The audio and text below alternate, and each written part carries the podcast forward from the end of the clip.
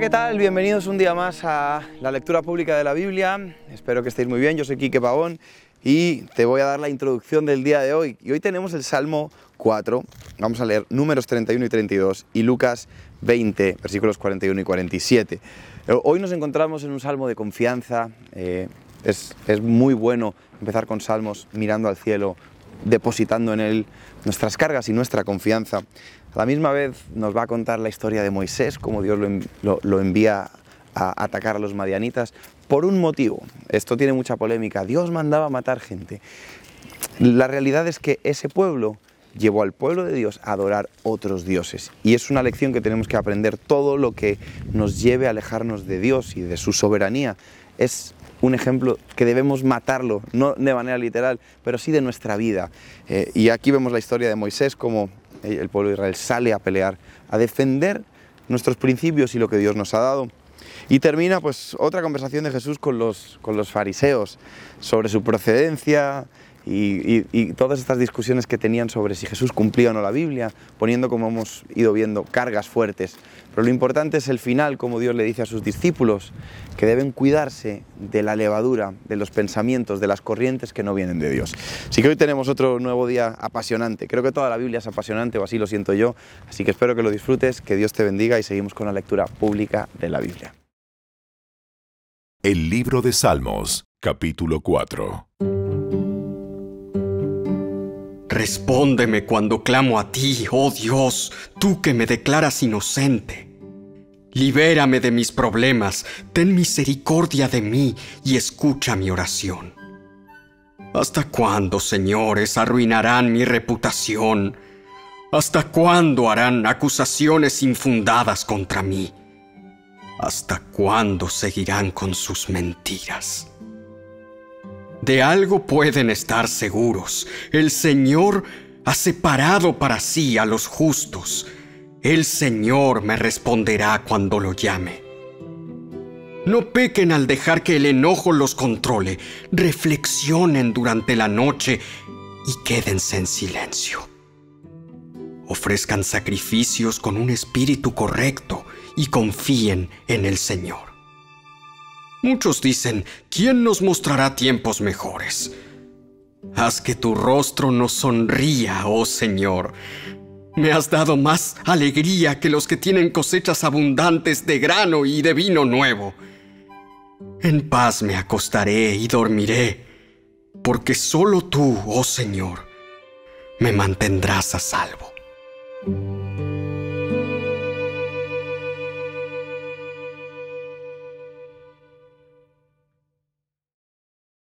El libro de Números, capítulo 31. Entonces el Señor le dijo a Moisés, En nombre del pueblo de Israel, toma venganza en contra de los madianitas por haber conducido a mi pueblo a la idolatría. Después morirás y te reunirás con tus antepasados. Así que Moisés le dijo al pueblo, Escojan algunos hombres y ármenlos para pelear la guerra de venganza del Señor contra Madián. De cada tribu de Israel envíen mil hombres a la batalla. Entonces escogieron a mil hombres de cada tribu de Israel. En total reunieron a doce mil hombres armados para la batalla. Así que Moisés envió a mil hombres de cada tribu, y Finés, hijo del sacerdote Eleazar, los dirigió en la batalla. Llevaban los objetos sagrados del santuario y las trompetas para dar la orden de ataque. Así que atacaron a Madián, tal como el Señor le había ordenado a Moisés, y mataron a todos los hombres. Los cinco reyes madianitas, Evi, Rekem, Sur, Ur y Reba, murieron en la batalla. También mataron a espada a Balaam, hijo de Beor.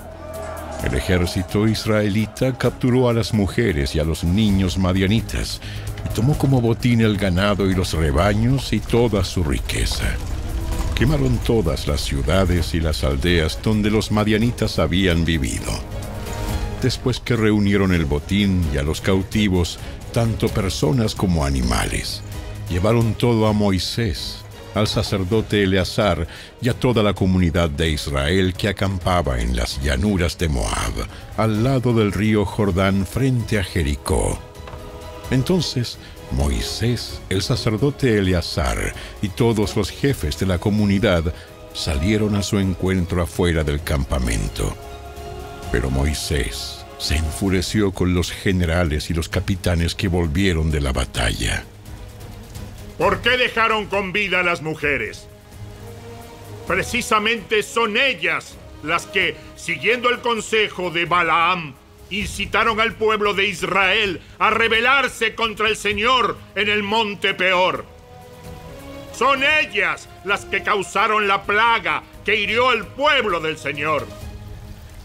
Así que maten a todos los niños varones y a todas las mujeres que hayan tenido relaciones sexuales.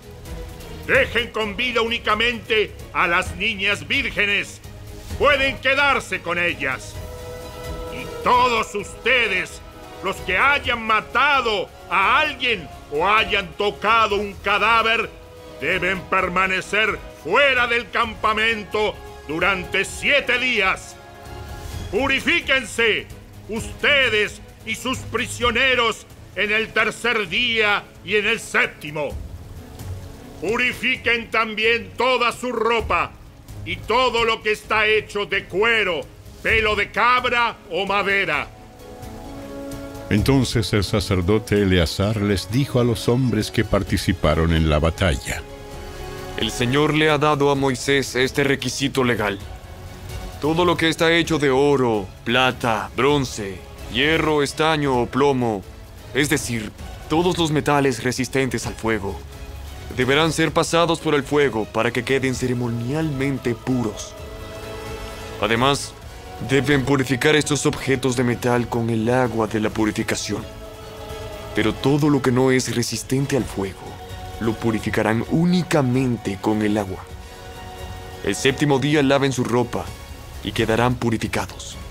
Entonces podrán regresar al campamento. Después el Señor le dijo a Moisés, Tú, el sacerdote Eleazar y los jefes de las familias de cada tribu, hagan una lista de todo el botín tomado en la batalla, incluidos la gente y los animales. Luego dividan el botín en dos partes y den la mitad a los hombres que lucharon en la batalla y la otra mitad al resto del pueblo. De lo que le pertenece al ejército, Entreguen primero la porción del botín que le corresponde al Señor. Uno de cada 500 prisioneros, así como del ganado, de los burros, de las ovejas y de las cabras. Esta porción de lo que le corresponde al ejército, entrégasela al sacerdote Eleazar como ofrenda al Señor.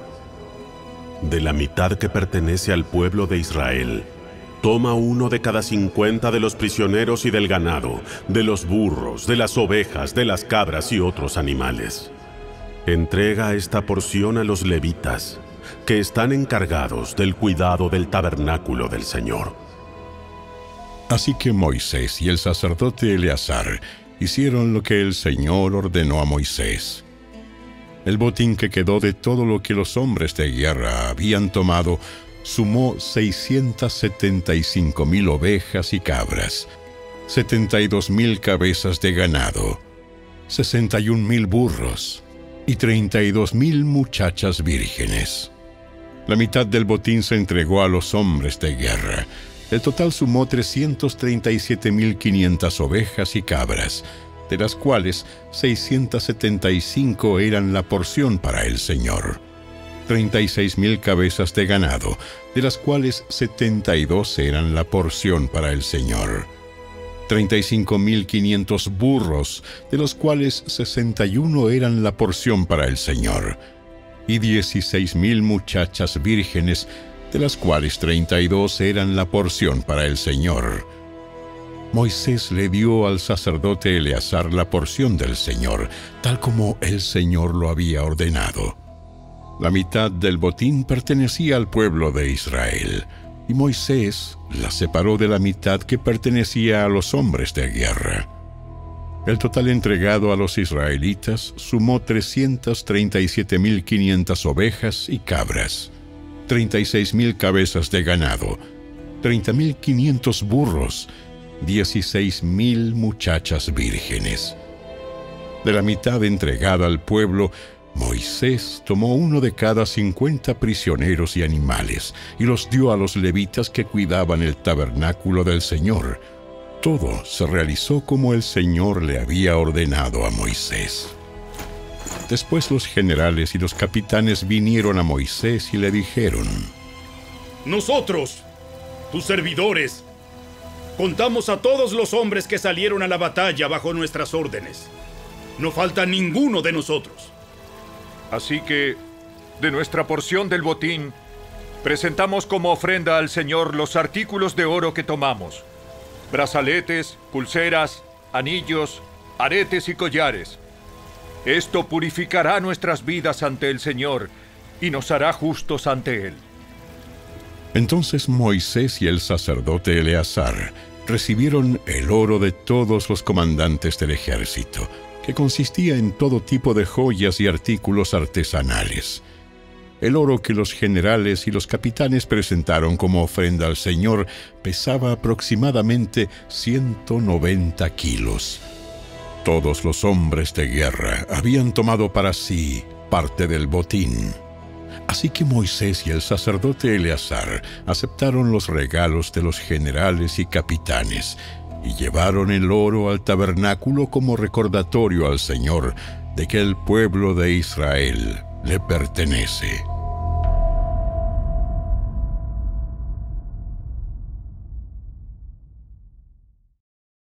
El libro de Números, capítulo 32.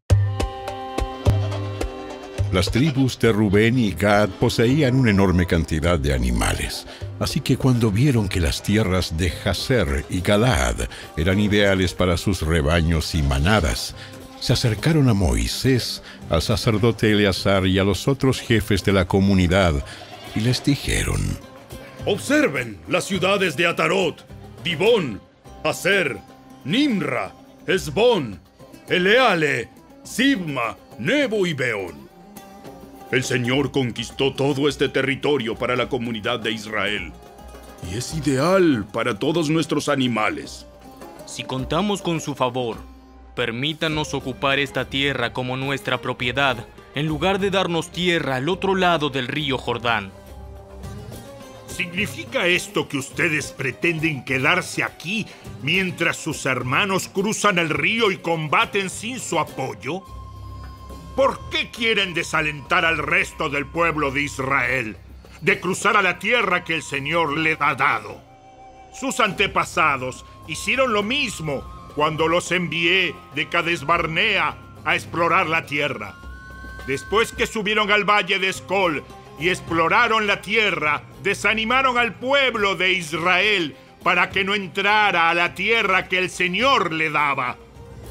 Por eso el Señor se enojó mucho contra ellos y juró, de todos los que rescaté de Egipto, ninguno de 20 años o más verá jamás la tierra que juré dar a Abraham, a Isaac y a Jacob, porque no me han obedecido de corazón.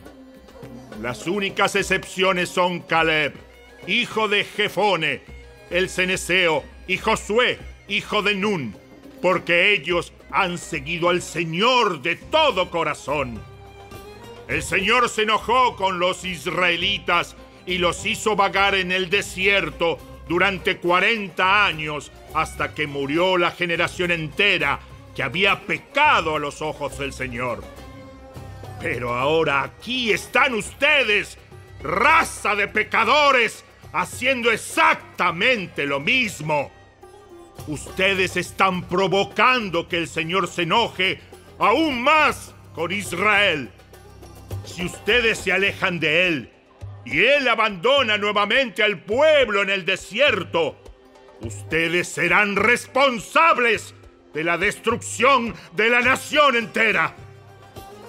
Pero ellos se acercaron a Moisés y le dijeron, Nosotros simplemente queremos construir corrales para nuestros animales y ciudades fortificadas para nuestras esposas e hijos. Después tomaremos las armas e iremos al frente de nuestros hermanos israelitas a la batalla hasta que los llevemos seguros a su tierra. Mientras tanto, nuestras familias se quedarán en las ciudades fortificadas que construiremos aquí, para que no corran peligro de los ataques de la gente del lugar. No volveremos a nuestras casas hasta que todo el pueblo de Israel haya recibido su porción de tierra. Sin embargo, no reclamamos ninguna parte de la tierra del otro lado del Jordán.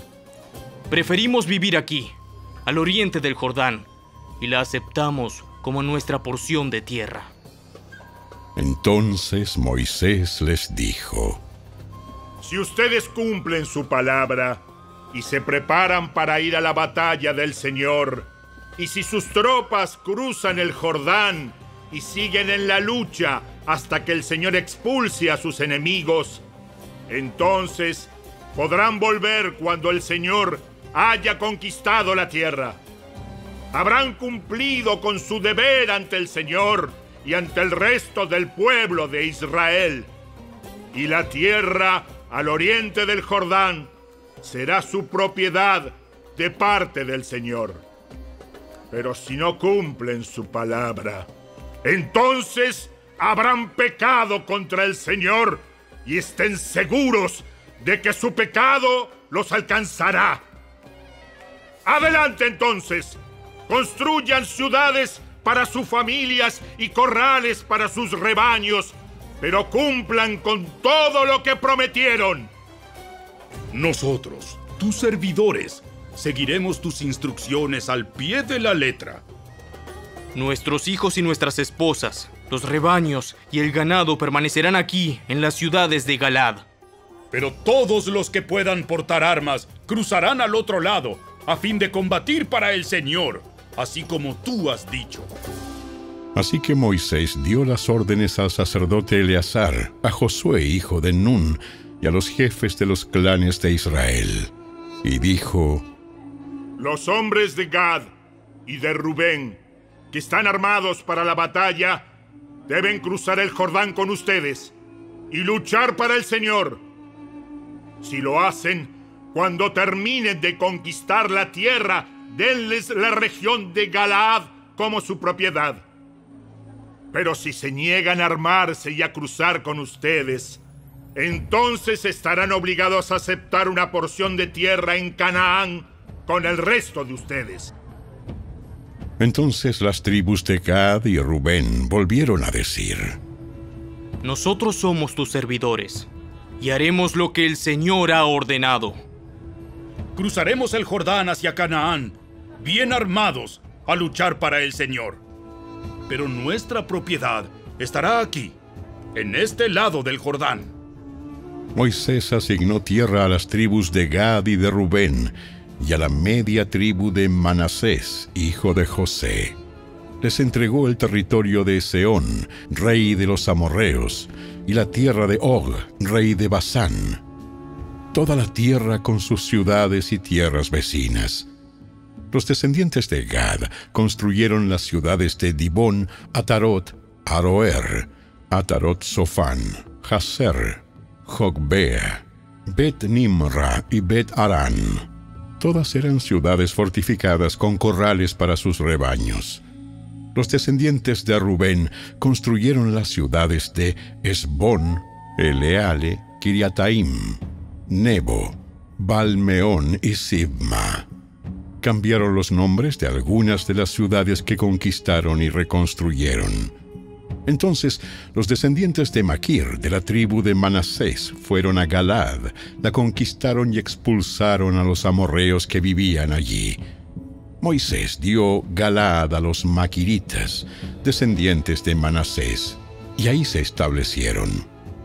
El pueblo de Jair, otro clan de la tribu de Manasés, conquistó muchas de las ciudades de Galad y cambió el nombre de esa región a ciudades de Jair.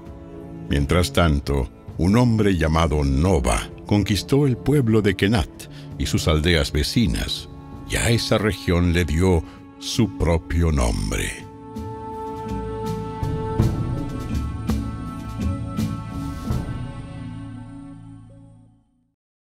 El Evangelio según Lucas, capítulo 20.